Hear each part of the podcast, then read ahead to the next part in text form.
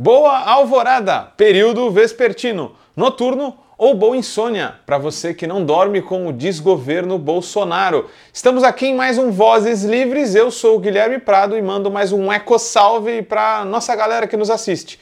E já use ele para o nosso like, nosso compartilhamento para fazer o Vozes Livres chegar em mais pessoas.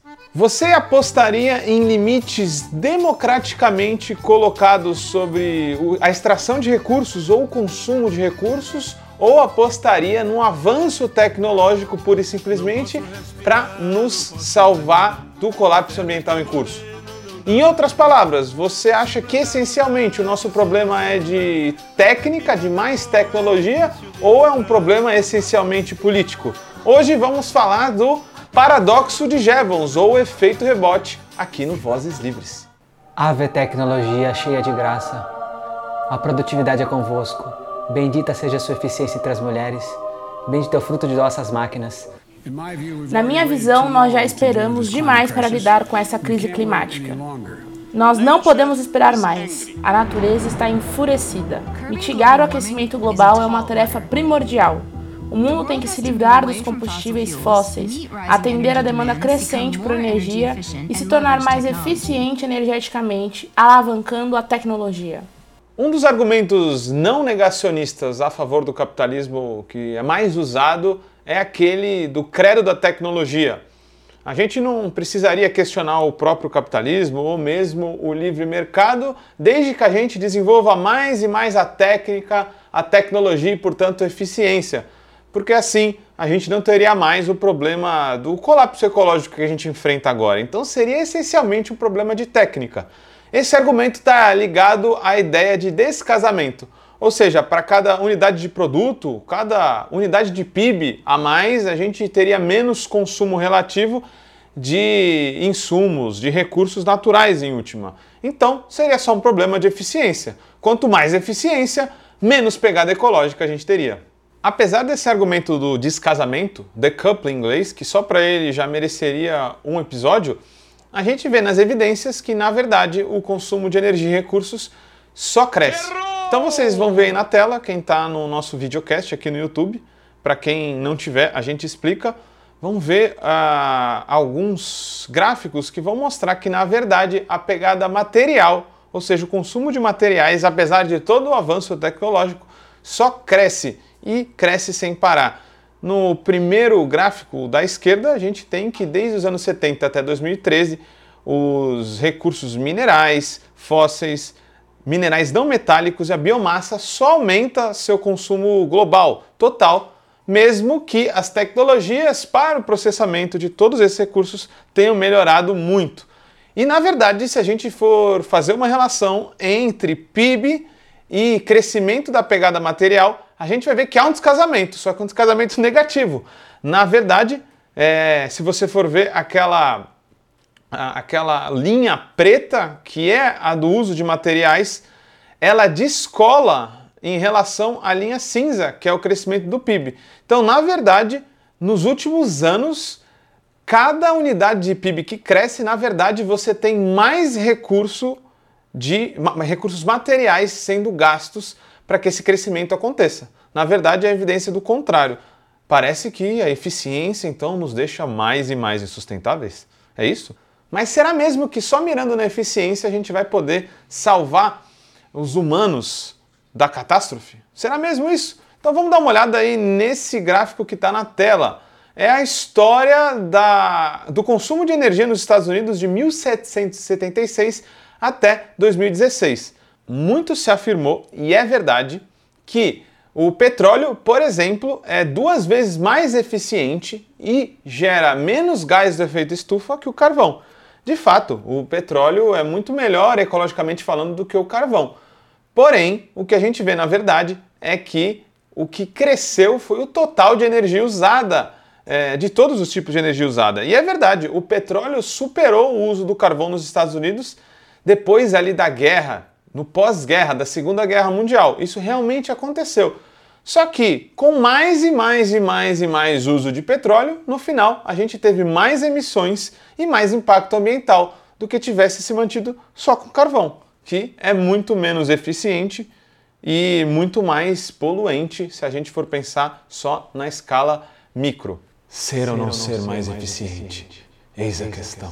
Cara, agora tudo fez sentido, né? Com esse exemplo da história do consumo de energia nos Estados Unidos, a gente teve um belíssimo exemplo também do que é o paradoxo de Jevons, ou efeito rebote. Em 1865, William Stanley Jevons, muito antes de você que acha que descobriu a roda agora, já tinha percebido e apontou dois problemas essenciais no processo econômico. Um, o carvão necessário por unidade de ferro fundido ou trabalho feito por motores a vapor vinha caindo há muito tempo. 2. O consumo de carvão vinha aumentando. Da mesma forma, a demanda por mão de obra vinha aumentando também, junto a uma crescente produtividade dessa mesma mão de obra. Daí, Jevons concluiu: a eficiência na produção de produtos e serviços leva a mais e não menos consumo. au, au, au, vamos dar pau em liberal. Não, ele era liberal também. Vamos pensar sobre o paradoxo de Jevons ou esse efeito rebote na prática. Parte 1. O rebote direto. Ele é microeconômico e mais fácil de provar. Quando um processo industrial de um produto fica mais eficiente, mais daquele produto é consumido, até porque ele fica mais barato. E existem estudos aplicados disso. É o caso do estudo do J. Daniel Kazum, que está aí na tela, que ele fala das implicações econômicas da eficiência no caso das nossos, dos nossos domicílios, né, na questão doméstica. E vamos à parte 2, o rebote indireto. Ele é mais macroeconômico, portanto, mais difícil de provar, mas há sérias evidências sobre. Quando um processo industrial fica mais eficiente, você gasta mais energia total, porque economiza em uma coisa, mas acaba gastando em outra. Podemos dar alguns exemplos disso. Se você pensar num carro que usa menos gasolina para andar a mesma quantidade de quilômetros, o que, que vai acontecer na maioria das vezes? As pessoas vão usar mais o carro. Portanto, aquele ganho de eficiência em menos gasto de gasolina vai, na verdade, se converter em mais consumo de gasolina.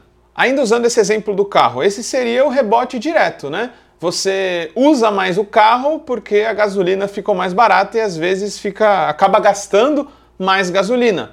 Mas a gente poderia ter o rebote indireto. Qual é um exemplo bom de rebote indireto? Vamos dizer que você comprou um carro que gasta menos gasolina e ainda está percorrendo a mesma quantidade de quilômetros. Então quer dizer que você economizou dinheiro. E com o dinheiro economizado, você vai para suas férias em Miami. Então você gastou mais energia ao final. Esse é o rebote indireto. Tem um exemplo muito claro disso tudo. A energia está cada vez mais barata relativamente, não é verdade? E a gente tem cada vez mais dispositivos que economizam energia. Se a gente for pensar é, o exemplo das lâmpadas que vocês veem na tela. A gente veio das incandescentes até as de LED. As de LED é, têm uma potência maior e gastam relativamente bem menos energia. O que acontece? Você cuida menos ainda de apagar a luz e de racionar um pouco a sua energia. Então você acaba gastando até mais energia. Isso acontece muito também com o exemplo do ar-condicionado. O ar-condicionado, por exemplo, convencional, se for comparado com a nova tecnologia do inverter, é, empresas como a Frigelar afirmam que esse tipo de ar-condicionado com nova tecnologia economiza até 40% de energia. O ar-condicionado inverter também atinge mais rapidamente a temperatura desejada, e como ele desliga menos, a temperatura é mantida com pouca oscilação. Isto faz com que ele tenha uma alta eficiência neste quesito e, ao mesmo tempo, consuma até 40% menos de energia. Diferente do aparelho convencional, que liga e desliga para manter a temperatura ambiente próxima da desejada. Qual o resultado dessa economia de energia com ar-condicionado? Você usa mais ar-condicionado. Bom, a gente não está fazendo uma, uma argumentação aqui de culpabilidade do indivíduo. O que a gente está falando é que, na verdade, a gente vive numa economia de mercado e nunca vai haver, nunca vai haver menos consumo, já que os que têm mais capacidade de consumo vão consumir cada vez mais que os que menos têm capacidade de consumo. Ainda que esses que menos têm capacidade de consumo vão também crescer um pouco do seu consumo energético. O que a gente está dizendo é que dificilmente, sem um teto, um máximo de energia usado globalmente, a gente vai ter é, nem sustentabilidade, nem uma capacidade de tornar mais equitativo esse consumo de energia. Então, não vamos ter, sem um teto, sem uma discussão democrática sobre limites energéticos, é, melhores resultados ecológicos, tanto quanto equitativos, de igualdade social. Isso fica muito claro, por exemplo, novamente em outro dado, né? Se a gente só depender do livre mercado, o consumo de energia vai continuar estourando e muita dessa energia é usada de forma não inteligente ou usada também para coisas que não são necessidades básicas. Então tem muita gente gastando energia em coisas inúteis, enquanto tem gente que não tem energia para coisas úteis e básicas. A gente viu, por exemplo, essa manchete aí que aconteceu no Brasil de que o Brasil, os consumidores brasileiros bateram um recorde de consumo de energia. Agora, em fevereiro desse ano, a gente tinha uma série medida desde 2004 e mesmo aí, numa economia retraída, depois da pandemia, a gente conseguiu bater esse recorde agora em 2022. E isso serve para outro argumento que a gente tem que fazer um vídeo só para ele. A energia sustentável, por exemplo, ela vai resolver esse problema? Não vai resolver esse problema se a gente também não tiver um teto de energia total já que com cada vez mais aparatos tecnológicos, mais necessidades básicas e não básicas também, a gente vai precisar cada vez mais de energia, ou seja, cada vez mais painéis solares, cada vez mais baterias, cada vez mais extração de recursos, cada vez mais emissões de gases para fazer esses painéis, painéis e tudo mais que necessita para mudar a infraestrutura para uma economia totalmente, digamos, renovável. Vou trazer mais um exemplo para a gente refletir sobre esse paradoxo ou efeito rebote. A gente tinha o discurso de que, oh, os carros elétricos vão ser a salvação da humanidade. De fato, eles são mais eficientes e emitem, enquanto unidade, muito menos gases para serem é, produzidos e também necessitam muito menos extração mineral para ser produzidos do que a comparação de um SUV, que é de um SUV, né? Aquele carro bem grande que a gente vê nas ruas, né? Aquela picape que gosta de, né? Que as pessoas de classe média alta ou mais ricas adoram impor ali seu status social no meio da, da pista. E aí vocês veem essa comparação aí, né? No meio do trânsito é tudo igual, né? A gente do lado tem é, carros movidos a combustível fóssil e do lado carros movidos a eletricidade. Só que é, a, a, toda essa redução, suposta redução no micro, porque de fato um carro, se comparado com uma SUV, ele emite menos gases, na verdade, no, dentro do livre mercado, com pessoas diferentes querendo coisas diferentes e os bens posicionais, lembram deles? Também em jogo sobre ter um SUV. Tudo isso, na verdade, pode não ter e não tem é, o impacto que a gente gostaria. É por isso que a gente vê essa manchete que está aí na tela. É, as pessoas que estão comprando SUVs, sim, o mercado de SUVs só cresce. Estão anulando os ganhos climáticos feitos pelos carros elétricos. Ou seja, se não tiver um pacto coletivo, uma transição política, uma discussão mais aprofundada, as pessoas podem continuar comprando SUVs e enquanto outras vão comprar carros elétricos e como SUVs emitem mais que carros normais convencionais, não vai dar é, bom no final. O saldo ainda vai ser negativo e a gente vai ter, inclusive, mais impacto ambiental. Como superar esse paradoxo? Vejam aí na tela que realmente não é um paradoxo simples. Na questão do trabalho, ele fica ainda mais complexo. Mais eficiência significa produzir mais com menos trabalho. Ou seja, é mais produtividade. Se você tem mais produtividade, você precisa de menos trabalhadores para fazer a mesma quantidade de produtos, ou às vezes até mais. Isso poderia causar necessariamente mais desemprego, e de fato causa. Mas uma boa forma de contrabalancear esse problema no capitalismo é que esses ganhos de produtividade é, também diminuem o preço dos produtos. Então, uh, o sistema pode ter mais crescimento econômico através de mais consumo.